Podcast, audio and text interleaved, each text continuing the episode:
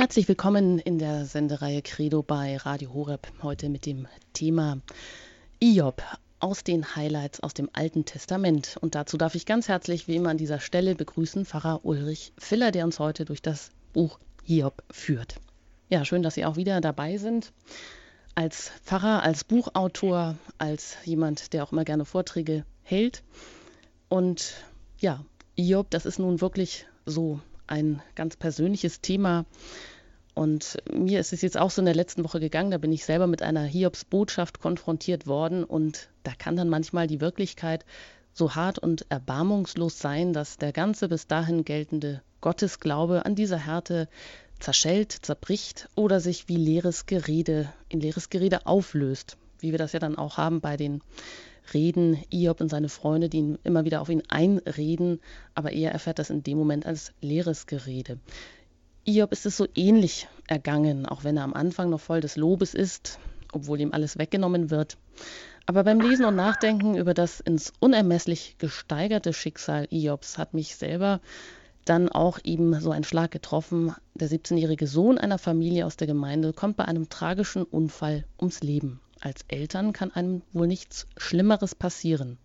Die Krisenspirale beginnt, die unerklärlichen Fragen nach dem Warum, die Trauer, der Schmerz. Und da lese ich Hiob, der wie kein anderer einen Weg geht durch eine tiefe Krise am Rande des Todes. Und wie kein anderer kann er uns mitnehmen auf den Weg auch einer Krisenverarbeitung. Zuerst klagt er über Gott, wendet sich im Verlauf dann aber an diesen Gott, klagt ihn direkt an. Hiob streckt sich aber nach diesem Gott aus, obwohl er ihn in dem Augenblick als seinen persönlichen Verfolger als ganz und gar widersprüchlich erfährt, als einen, der, wie er selber sagt, mich gebildet und vernichtet. Doch selbst am Höhepunkt seiner Gottverlassenheit gibt Hiob die Hoffnung nicht auf, sondern er kommt zum Durchbruch.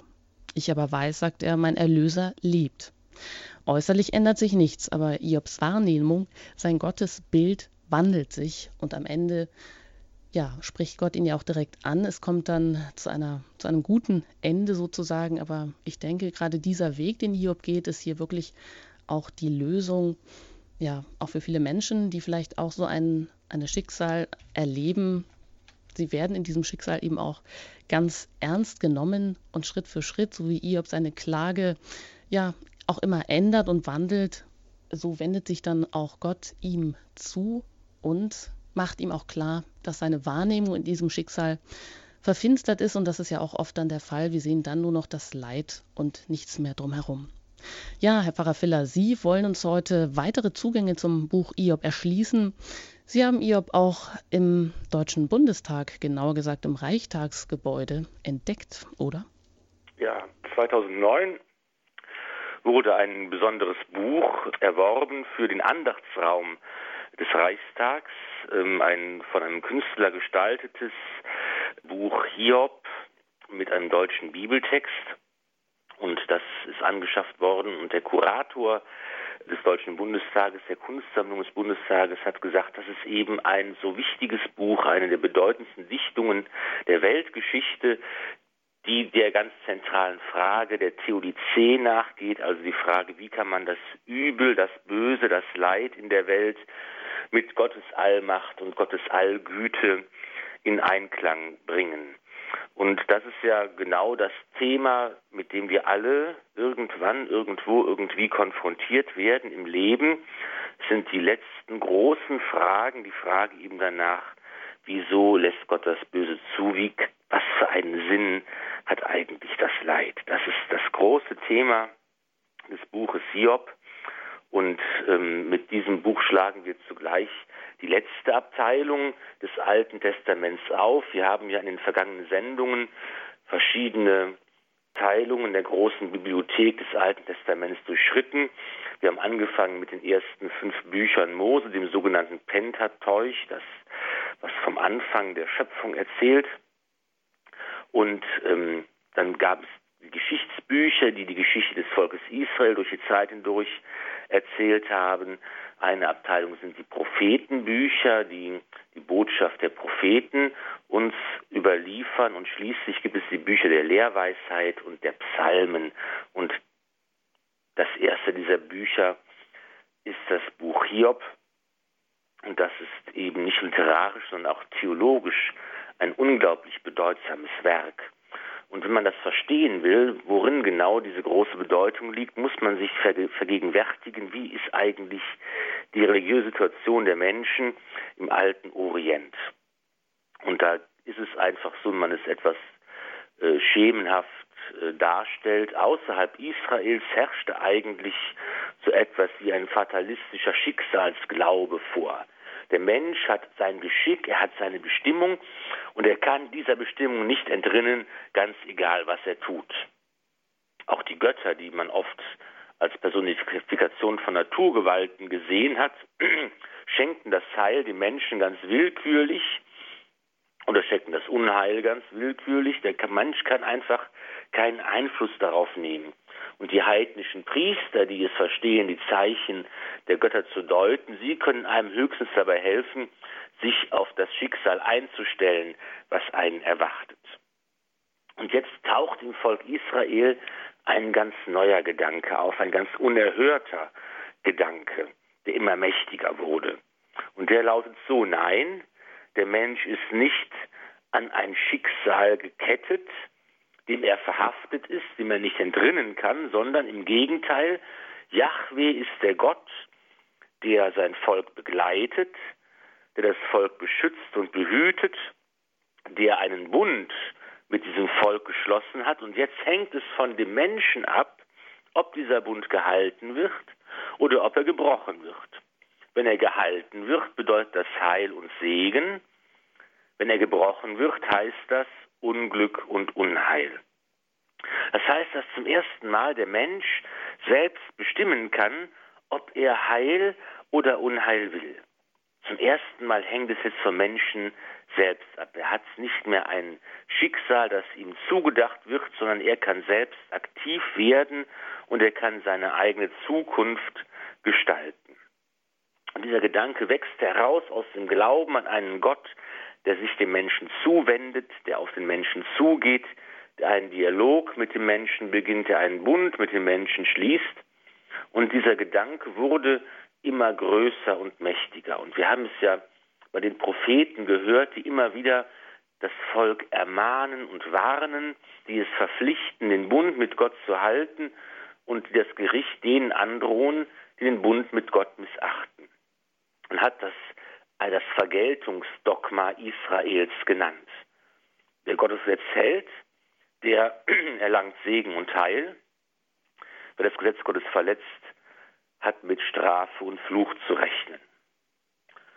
Aber dieser theologischen Idee, dieser Tun-Ergehen-Zusammenhang, wie man es auch nennt, ähm, hat immer wieder auch Widersprüche erfahren, die einfach aus der realistischen Erfahrung der Menschen herauswachsen, die sehen, Moment mal, den bösen Menschen geht es doch eigentlich allzu oft ziemlich gut und die Gerechten müssen leiden.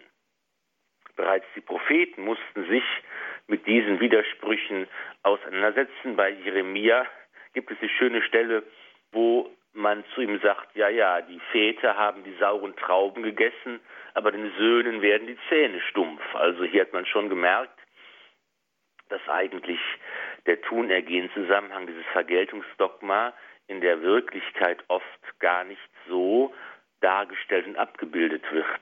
Und drängend kam natürlich noch hinzu, dass im Alten Bund die Vorstellung von einem Leben nach dem Tod gar nicht klar ausgeprägt war. Das bedeutet, dass eigentlich alles in diesem Leben geschehen muss, die Belohnung für das Gute, die Bestrafung des Bösen, konnte nicht theologisch betrachtet auf ein Leben nach dem Tod verlagert werden, sondern es konzentrierte sich alles auf die Lebzeiten der Menschen. Und so gab es immer wieder Stimmen, die sich gegen dieses Vergeltungsdogma, gegen diesen Tun-Ergehen-Zusammenhang erhoben haben. Und die größte und mächtigste und beeindruckendste dieser Stimmen ist das Buch Hiob, wahrscheinlich zwischen dem 5. und 3. Jahrhundert vor Christus entstanden und es erzählt von dem Geschick eines frommen und rechtschaffenen Mannes aus Arabien. Hiob war also kein Jude und wahrscheinlich überhaupt keine historische Figur, es ist kein historischer Bericht, der Fakten erzählen will. Es ist eine Dichtung, eine Weisheitsliteratur. Hiob ist etwas wie eine ideale Gestalt, in der ein großes Thema fokussiert wird, nämlich die drängende Frage nach dem Sinn des Leidens.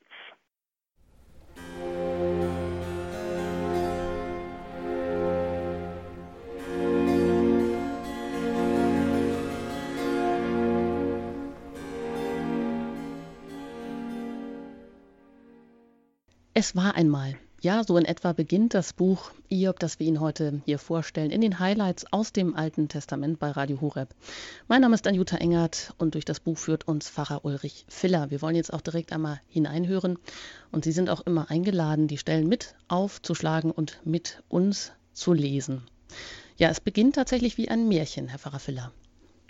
Genau, ein wohlhabender Mann aus einem fernen Land wird uns vorgestellt, der reich ist an allem, was bedeutsam und wichtig ist. Er hat eine große Familie, viele Kinder und reiche Viehherden. Das eben macht den Reichtum eines Nomaden aus. Und zugleich ist der Mann fromm und rechtschaffen.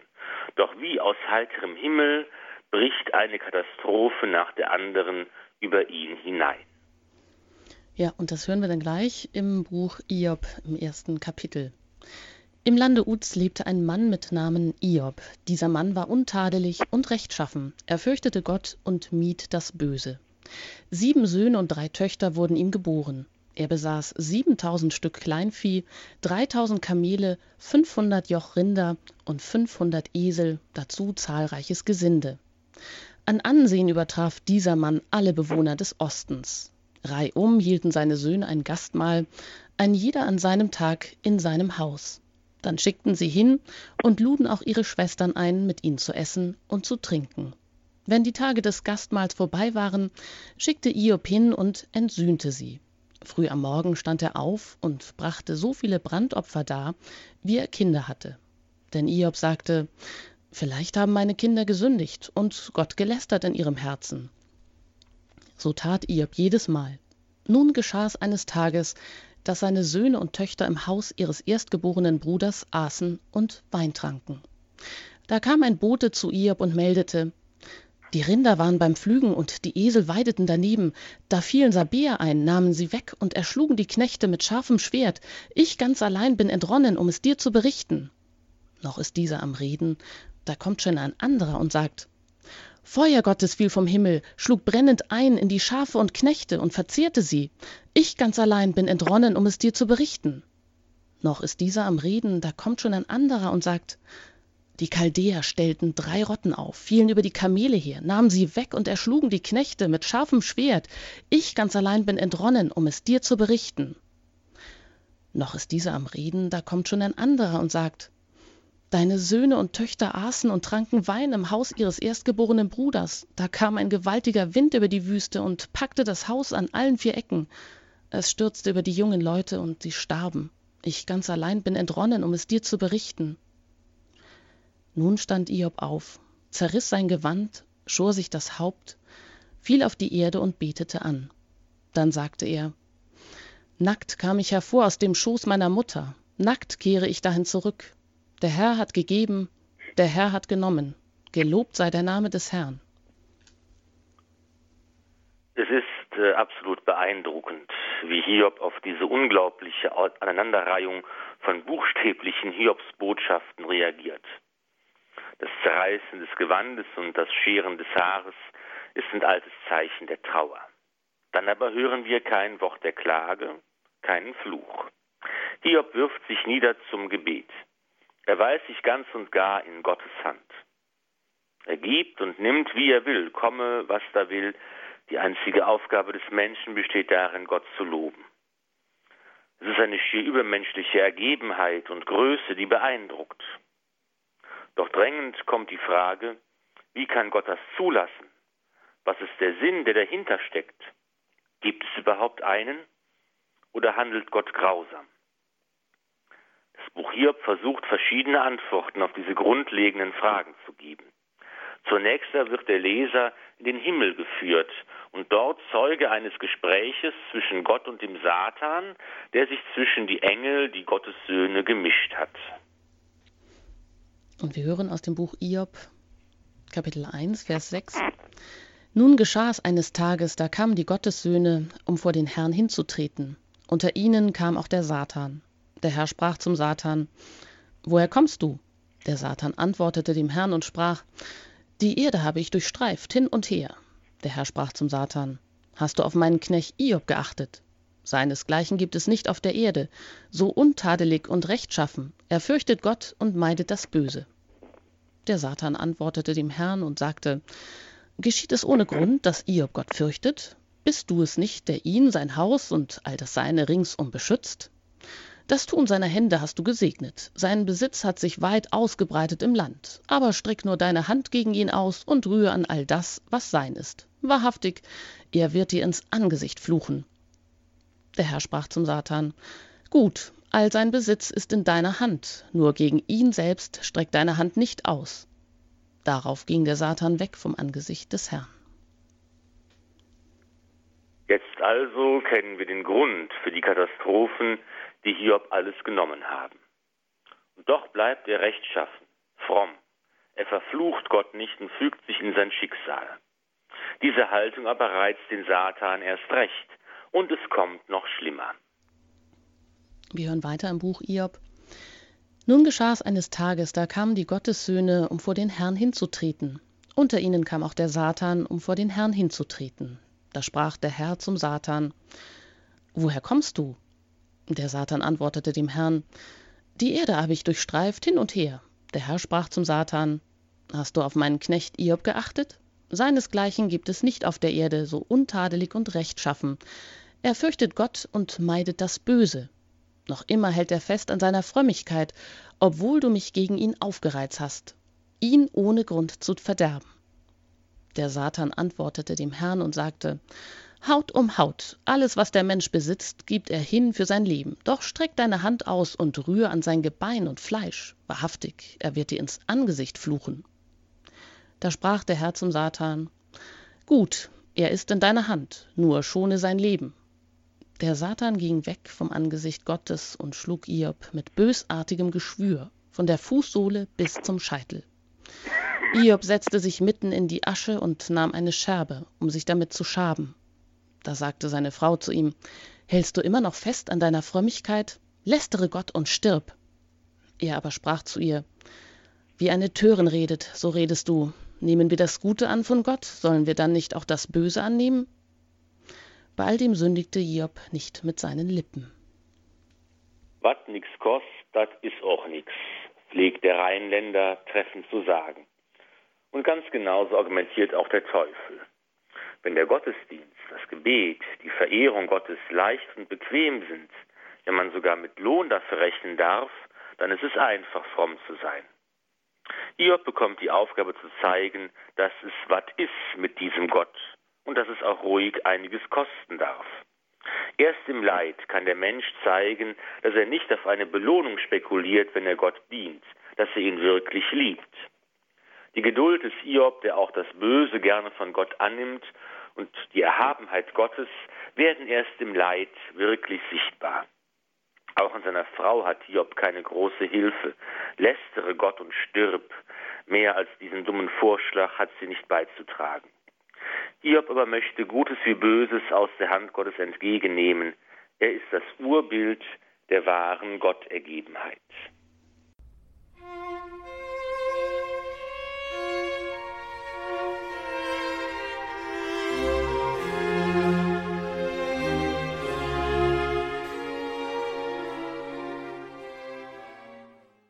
Sie haben eingeschaltet bei Radio Horeb in den Highlights aus dem Alten Testament.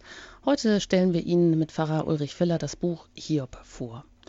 Noch könnte man mit Hiob in den Psalm 119 einstimmen, der sich über Seiten hinzieht und ein großartiger Lobpreis auf das Gesetz Gottes ist und der praktisch, ganz praktisch anhand des ganzen hebräischen Alphabets durchbuchstabiert wird. Ja, aber wie geht es nun weiter, nachdem Hiob eine Plage nach der anderen erfährt.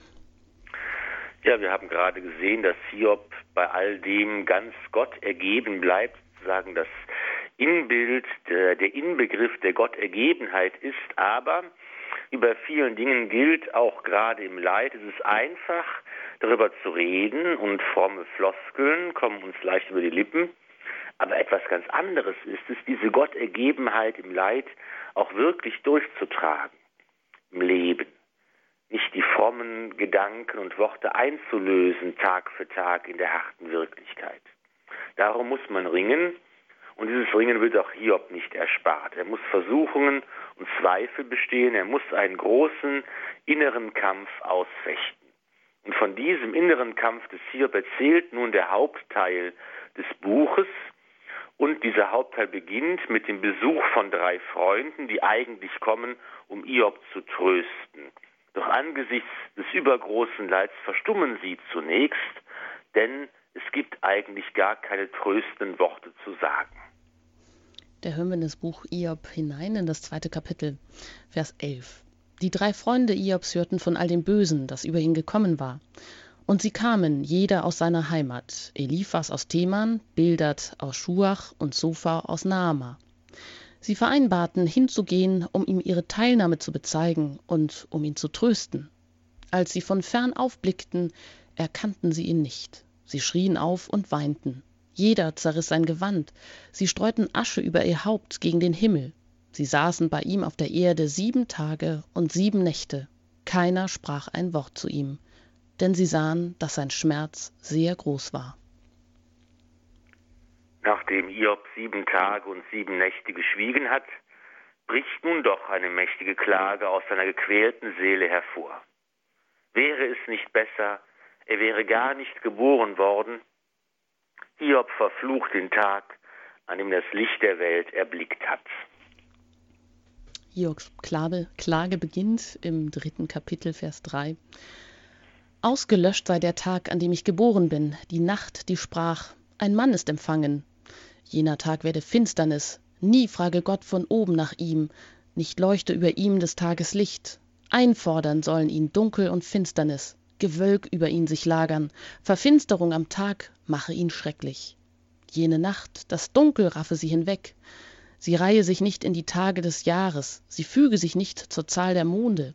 Ja diese nacht sei unfruchtbar. Kein jubel komme auf in ihr verwünschen sollen sie die verflucher der tage die's verstehen den leviathan zu wecken. Verfinstert seien ihrer dämmerung sterne. Sie harre auf das licht jedoch umsonst. Die wimpern der morgenröte schaue sie nicht. Denn sie hat die pforten an meiner mutter leib nicht verschlossen nicht das leid verborgen vor meinen augen. Warum starb ich nicht vom mutterschoß weg? Kam ich aus dem mutterleib und verschied nicht gleich. Weshalb nur kamen knie mir entgegen wozu brüste dass ich daran trank still läge ich jetzt und könnte rasten. Entschlafen wäre ich und hätte ruhe bei königen bei ratsherren im land die grabkammern für sich erbauten oder bei fürsten reich an gold die ihre häuser mit silber gefüllt. Wie die verscharrte fehlgeburt wäre ich nicht mehr. Kindern gleich die das licht nie geschaut. Dort hören frevler auf zu toben dort ruhen aus deren kraft erschöpft ist. Auch gefangene sind frei von sorgen hören nicht mehr die stimme des treibers klein und groß ist dort beisammen der sklave ist frei von seinem herrn. Warum schenkt er dem elenden licht und leben denen die verbittert sind? Sie warten auf den tod der nicht kommt. Sie suchen ihn mehr als verborgene schätze. Sie würden sich freuen über einen hügel fänden sie ein grab. Sie würden frohlocken. Hiob bäumt sich auf. Er wehrt sich. Er ist kein stiller dulder mehr. Die bittere klage bricht aus ihm heraus er ringt und kämpft mit diesem unbegreiflichen, unverständlichen Gott. Und jetzt ergreifen auch die Freunde Iobs das Wort.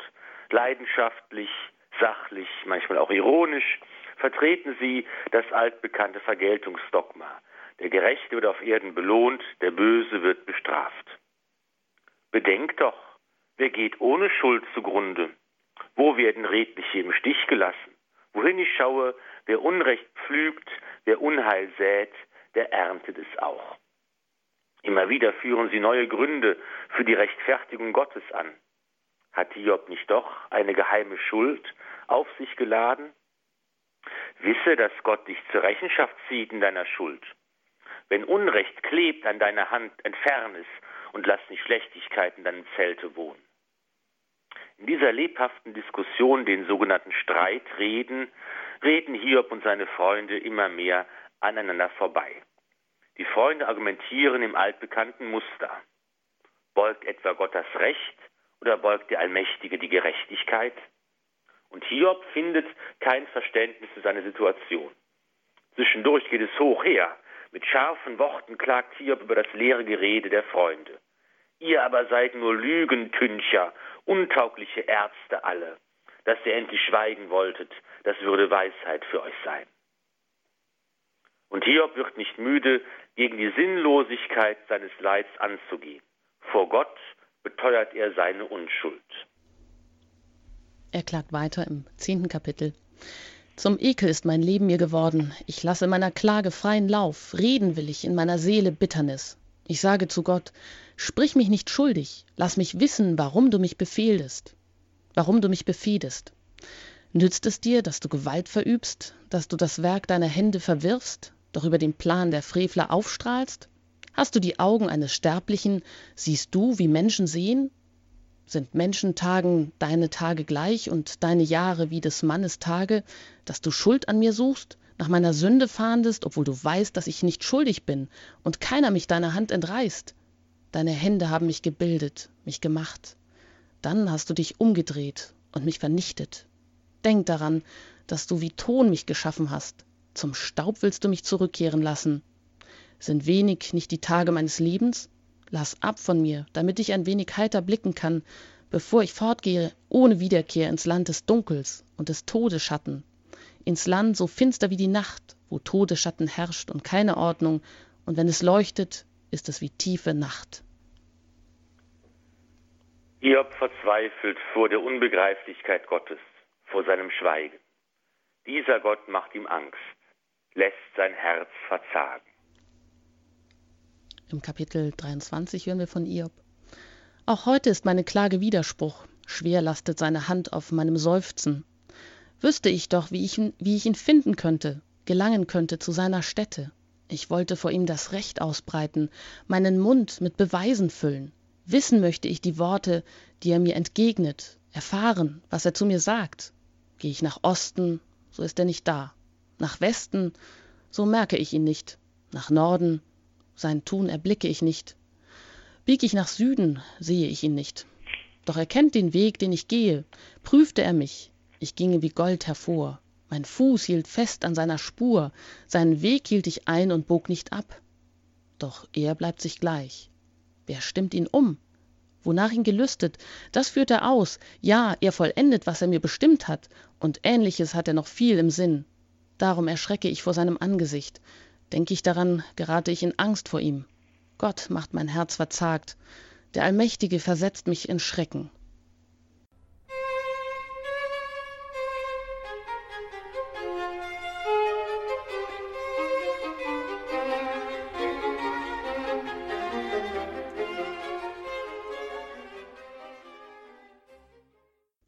Den Highlights aus dem Alten Testament stellen wir Ihnen heute das Buch Iob vor. Pfarrer Ulrich Filler führt uns durch das Buch und wir hören jeweils auch Auszüge aus diesem Buch.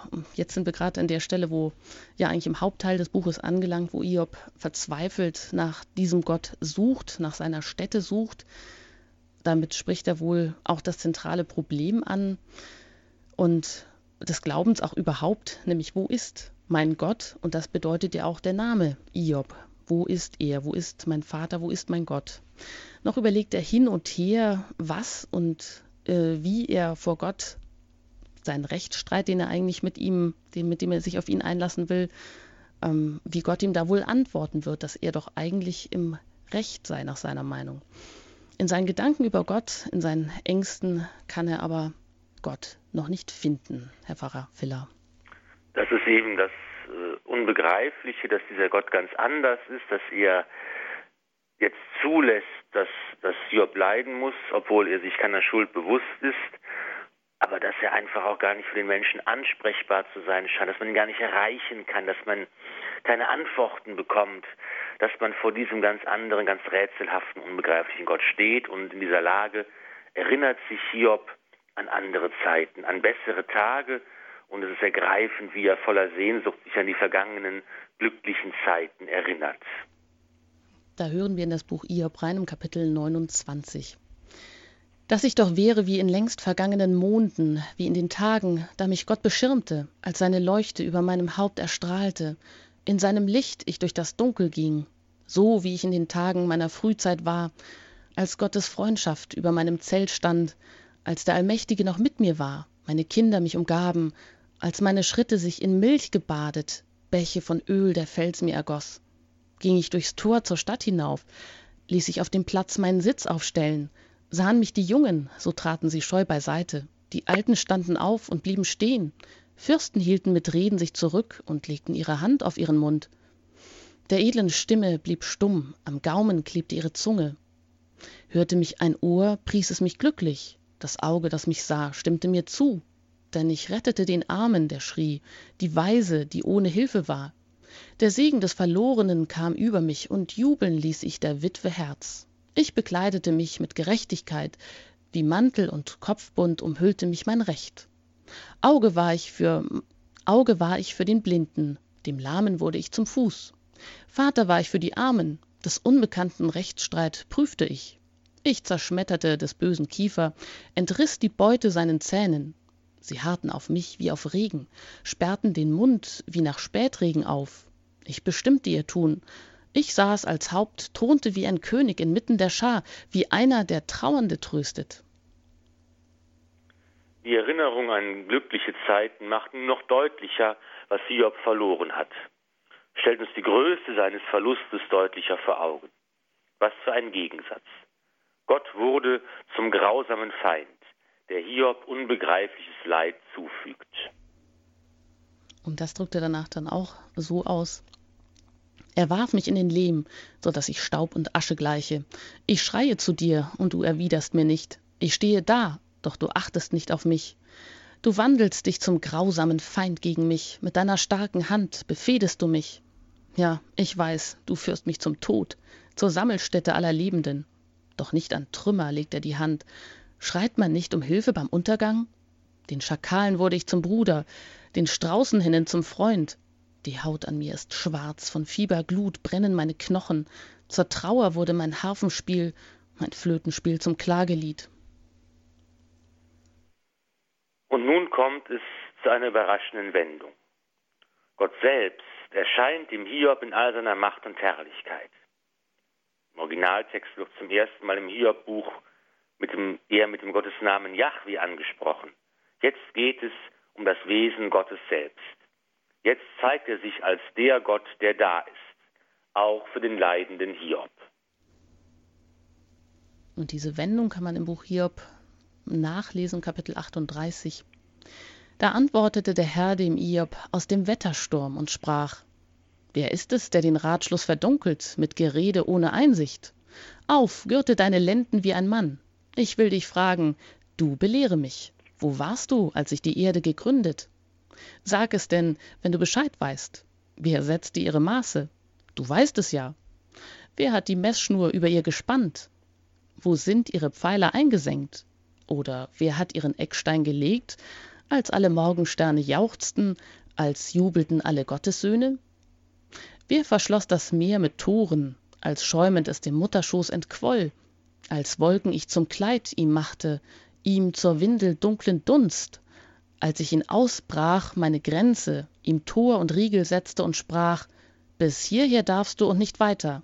Hier muss sich legen deiner wogen stolz. Hast du je in deinem leben dem morgen geboten dem frührot seinen ort bestimmt dass es der erde säume fasse und dass die frevler von ihr abgeschüttelt werden sie wandelt sich wie siegelton. Die dinge stehen da wie ein gewand. Knüpfst du die bande des siebengestirns oder löst du des orions fesseln? Führst du heraus des tierkreises sterne zur richtigen zeit? Lenkst du die löwen samt ihren jungen? Kennst du die gesetze des himmels? Legst du auf die erde seine urkunde nieder? Erhebst du zu den wolken deine stimme dass dich die woge des wassers bedeckt entsendest du die blitze dass sie eilen und dir sagen wir sind da Wer verlieh dem Ibis Weisheit oder wer gab Einsicht dem Hahn? Wer zählt in Weisheit die Wolken und die Schläuche des Himmels? Wer schüttet sie aus, wenn der Erdboden hart wird, als sei er gegossen, um Erdschollen zusammenzukleben? Wie also lautet die Antwort Gottes auf die drängende Frage nach dem Leid? Der biblische Dichter weist den Klagenden erst einmal zurecht. Das Gerede ohne Einsicht verdunkelt den göttlichen Ratschluss. Es liegt also am Menschen selbst, wenn er das Handeln Gottes als sinnlos und bedrohlich empfindet. Denn Gott ist größer als der Mensch. Wie ein Mann soll sich Hiob vor diesen großen, gewaltigen Gott stellen, der den Kosmos geschaffen hat, der alles im Dasein hält, der allem, auch dem scheinbar sinnlosen Leid, einen Sinn gibt. Gott ist größer als der Mensch, sein Handeln, seine Pläne übersteigen das Begreifen des Menschen. Wie im Buch Genesis wird nun das Schöpfungswerk Gottes besungen. Erde und Himmel, Sterne und Meer, die Pflanzen- und Tierwelt wird vor Hiob ausgebreitet. Winzig fühlt sich der Mensch vor der Unbegreiflichkeit des Weltalls, vor der überbordenden Fülle der Schöpfung. Hiob soll verstehen, dass er als Geschöpf den ihm zugewiesenen Platz in der Schöpfungsordnung einnehmen soll. Hiob kann den Plan Gottes, sein Wirken und Walten in der Welt nicht in Frage stellen, weil er diesen Plan nicht versteht und nicht überschauen kann. Auch die Existenz des Bösen lässt Gott zu. Auch das Leid nimmt er nicht aus der Schöpfung fort. Den Grund dafür kann der Mensch nicht verstehen. Er bleibt dunkel und verborgen, bleibt Geheimnis. Aber das gibt dem Menschen nicht das Recht, Gott anzuklagen und über den Schöpfer zu richten. Und so antwortet Iob in Kapitel 42.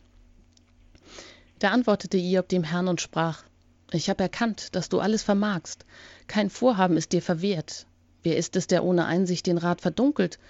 So habe ich denn im Unverstand geredet über Dinge, die zu wunderbar für mich und unbegreiflich sind. Hör doch, ich will nun reden, ich will dich fragen, du belehre mich. Vom Hörensagen nur hatte ich von dir vernommen, jetzt aber hat mein Auge dich geschaut. Darum widerrufe ich und atme auf in Staub und Asche. In der Begegnung mit dem lebendigen Gott findet Hiob zu wahrer Größe. Er bekennt, dass er nur ein Geschöpf ist, das auf den Schöpfer angewiesen ist und nicht das Recht hat, über die geheimnisvollen Pläne Gottes zu urteilen. Damit kann er von neuem in rechtes Verhältnis zu Gott treten hat das Buch Hiob wie ein Märchen begonnen, so endet es auch als Märchen. Am Ende wird Hiob für seine Treue belohnt. Alles, das er ihm genommen hat, erhält er zurück und noch viel mehr dazu. So wird deutlich, der Segen Gottes steht am Anfang und am Ende seines Lebens. Vom Segen Gottes wurde Hiob getragen, auch wenn er es nicht gespürt hat, auch wenn er klagen und kämpfen musste, auch in den dunklen Stunden.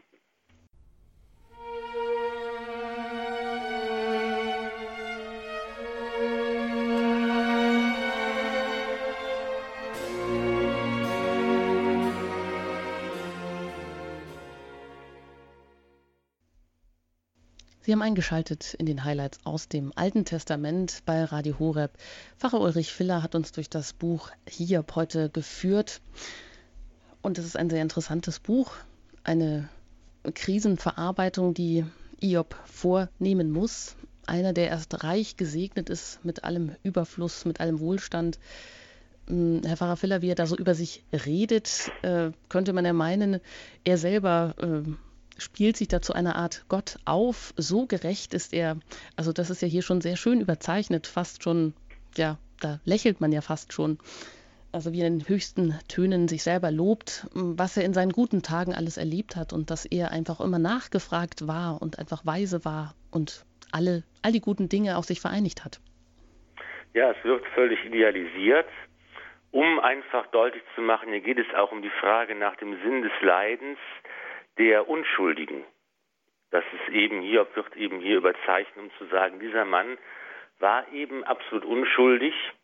Er hat nichts Böses getan. Das ist ja das, was die Freunde dann vermuten. Es muss doch irgendwas geben, was dein Leid rechtfertigt. Er ist eben ganz unschuldig.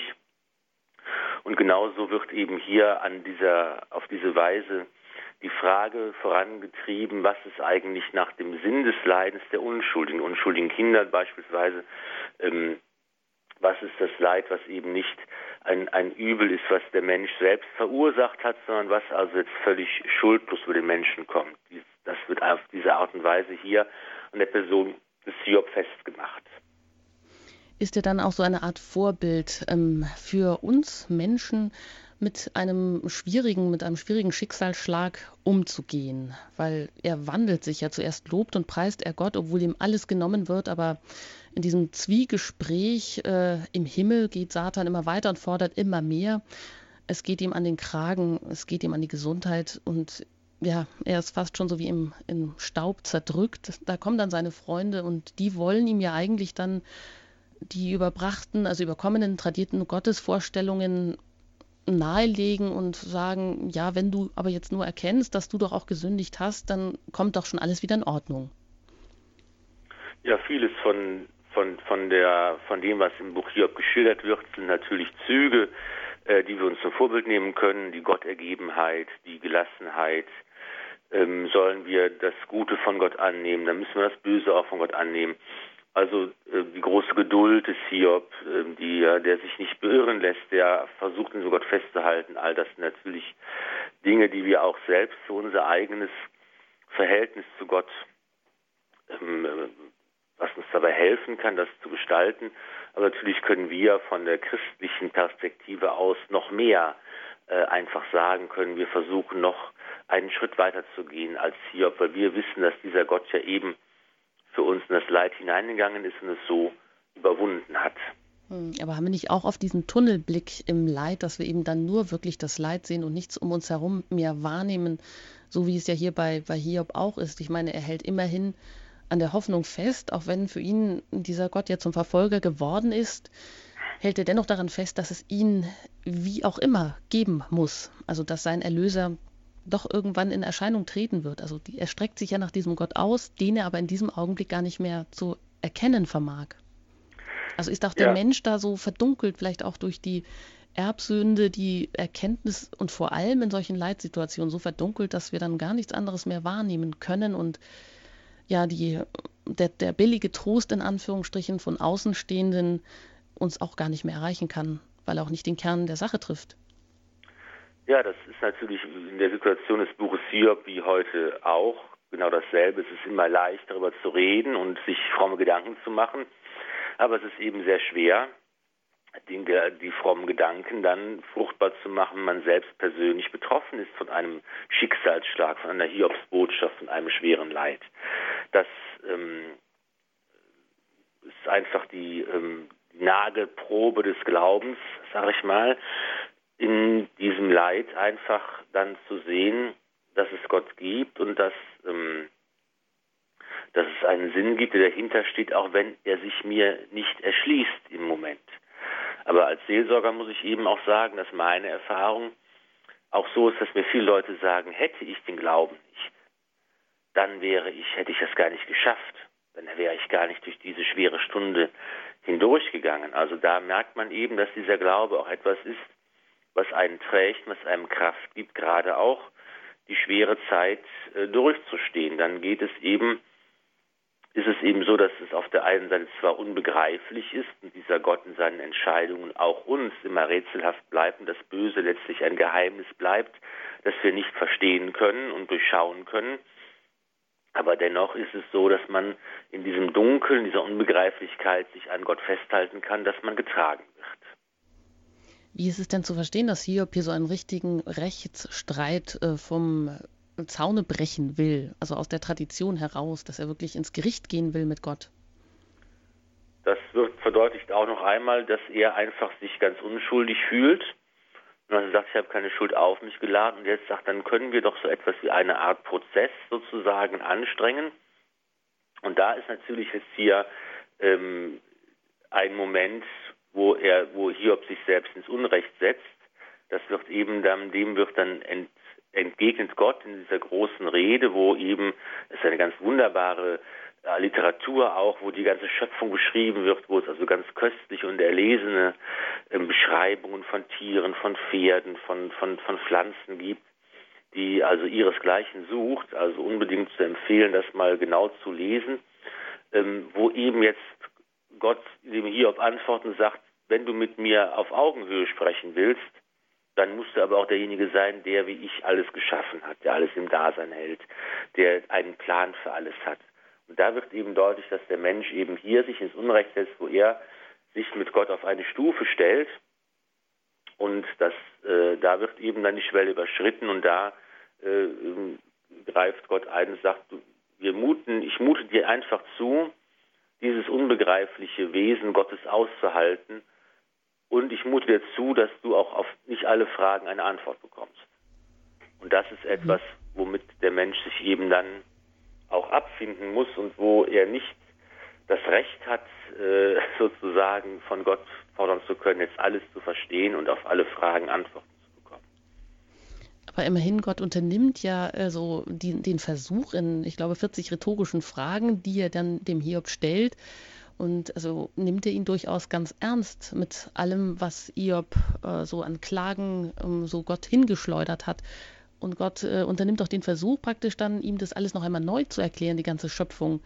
Also nochmal, ja, ihm das neu vor Augen zu führen, wie ein zweites Buch, ähm, das ihm praktisch dann oder die Menschen in, in der Situation des Leides dann verloren gegangen ist. Also die ganze Ordnung und die ganze Schöpfung. Genau, er zeigt ihm, es gibt eine Ordnung, einen Plan, sogar das Böse, das dann verkörpert wird im Nilpferd und im Krokodil, die ja auch ihren Platz haben und die für den Menschen eher bedrohliche äh, Tiere sind. Ähm, auch das Böse hat seinen Platz in diesem Plan Gottes oder Gott lässt zu, dass es das Böse gibt. Aber letztlich ähm, hört dann die Antwort Gottes auch auf. Und Hiob erfährt nicht, warum jetzt er ausgerechnet äh, als Exempel dienen musste, warum er jetzt zeigen musste, dass auch im Leid ein Mensch an Gott glauben kann. Also letztlich bleibt die Frage nach dem Bösen unbeantwortet. Das ähm, ist im Buch Hiob so und das ist bei uns in unserer Situation heute auch so. Hm. Aber immerhin Hiob, der gelangt ja dann von dem Glauben, von einem ursprünglichen Gottesglauben über einen neuen Gottesglauben und darf dann sogar Gott schauen. Also das ist ja auch eine, eine, großartige Sache. Da kommt dann zwar, wird die Frage nicht geklärt, warum hat Gott ihn jetzt hergenommen und ihm so viel Böses zugefügt, aber gibt er ihm dadurch eine andere Antwort. Er darf Gott schauen, er darf etwas von Gott erkennen. Auch das ist natürlich jetzt die idealisierte ähm, Fassung des Buches Hiob, dass Hiob eben geduldig bleibt im Leid und dass er dann natürlich dass die große Wendung erfährt, dass Gott ihm antwortet, dass er Gott schauen darf und dass er sich angesichts der Größe Gottes und der Größe der Schöpfung natürlich wieder ins rechte Verhältnis zu Gott bewegen darf, dass er also von da und dann am Ende belohnt und gesegnet wird. Das ist also dann eben das, was wo wir sagen müssen, das ist etwas, was wir vielleicht nicht in diesem Leben äh, erreichen können.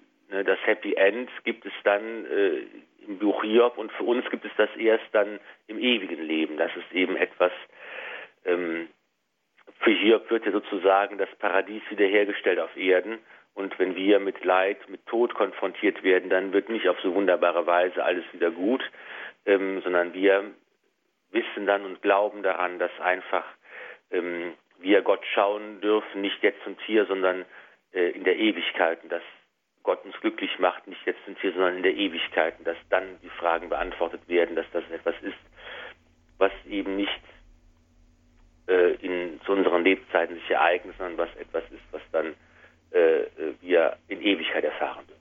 Hm. Und dennoch ist es natürlich immer eine ganz ungute Vertröstung auf das Jenseits zu sagen, naja, da bleiben die Fragen alle offen. Wie geht man theologisch denn mit dieser Frage um, warum Gott denn auch ganz ähm, gläubige Menschen sozusagen trifft und ihnen etwas Ungeheuerliches zumutet? Ja, das, das, das, die Antwort der Christen besteht eben darin, dass, dass wir eben sagen, dass der entscheidende Punkt besteht darin, dass Gott nicht einfach nur zulässt, dass Böses geschieht, sondern dass er eben eine Antwort darauf findet.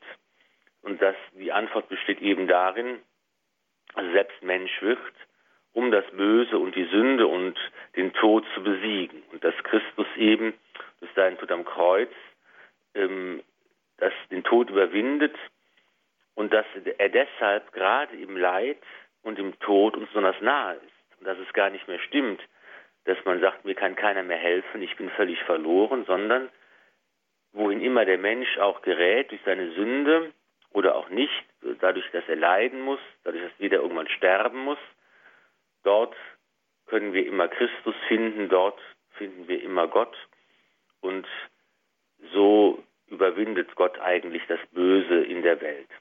Letztlich haben wir nicht auf alle Fragen eine Antwort hier und jetzt. Aber wir können eben festhalten daran, dass Gott einmal der Gute ist, der also das Böse niemals will, der nicht der Urheber von was Bösem sein kann, dass er das Böse nur zulässt, um letztlich daraus etwas Besseres entspringen zu lassen, so hat es der heilige Thomas einmal gesagt. Oder ähm, der große Philosoph Robert Spemann hat mal gesagt, das ist ungefähr so wie ein Maler, der ähm, ein riesiges Gemälde malt und jetzt kommt niemand, der das Gemälde verderben will und der spritzt immer dicke Farbkleckse rein, die das Bild verunstalten, aber der Maler kann jeden dieser Farbkleckse in das Bild mit einbeziehen und macht, etwas noch, was, macht noch etwas Besseres daraus, dass man am Ende das wunderbare Bild sieht und denkt, im Rückblick, die mussten ja sein, diese Klecks, damit das Bild so zustande kommt. Ja, das ist vielleicht so die Antwort, die wir heute geben können.